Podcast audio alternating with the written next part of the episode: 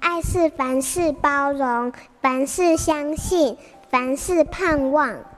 幸福家庭练习曲。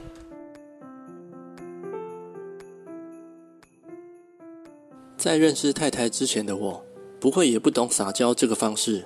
如果早一点知道这对相处有帮助的话，我应该会早一点学起来。就像现在太太每天回家，我都会夸奖她很漂亮，也喜欢抱抱他或躺在他的肩膀上。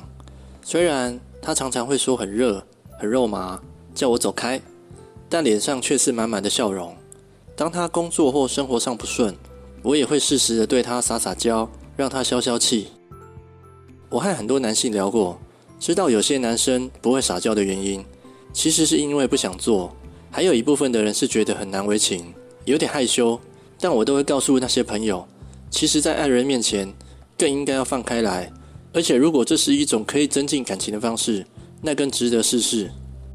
男生也不一定要用最刚烈的方式，有时候适时的软化态度，可以把严肃紧张的氛围转化成比较轻松的气氛。也让我们的相处多了乐趣和甜蜜。撒娇其实也算是一种示爱，对自己喜欢的人，也才愿意用柔软的方式对待。撒娇更是一种情趣，互相逗对方也会很开心，让女人知道，男人撒娇其实也可以很可爱。别再让撒娇成为女人的专利。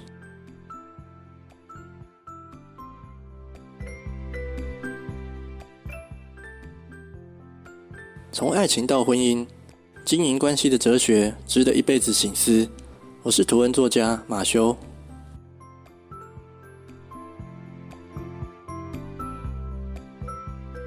本节目由好家庭联播网、台北 Bravo FM 九一点三、台中古典音乐台 FM 九七点七制作播出。